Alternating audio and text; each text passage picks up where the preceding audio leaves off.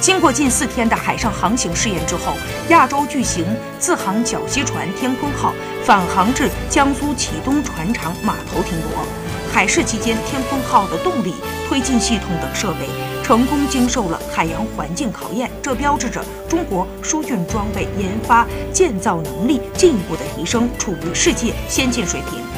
号船长一百四十米，最大挖掘深度可达到三十五米，设计每小时挖泥六千立方米，相当于每小时能挖出一点五个足球场大，并将海沙、岩石、海水混合物输送到最远十五公里开外。它还实现了自动挖泥监控以及无人操控，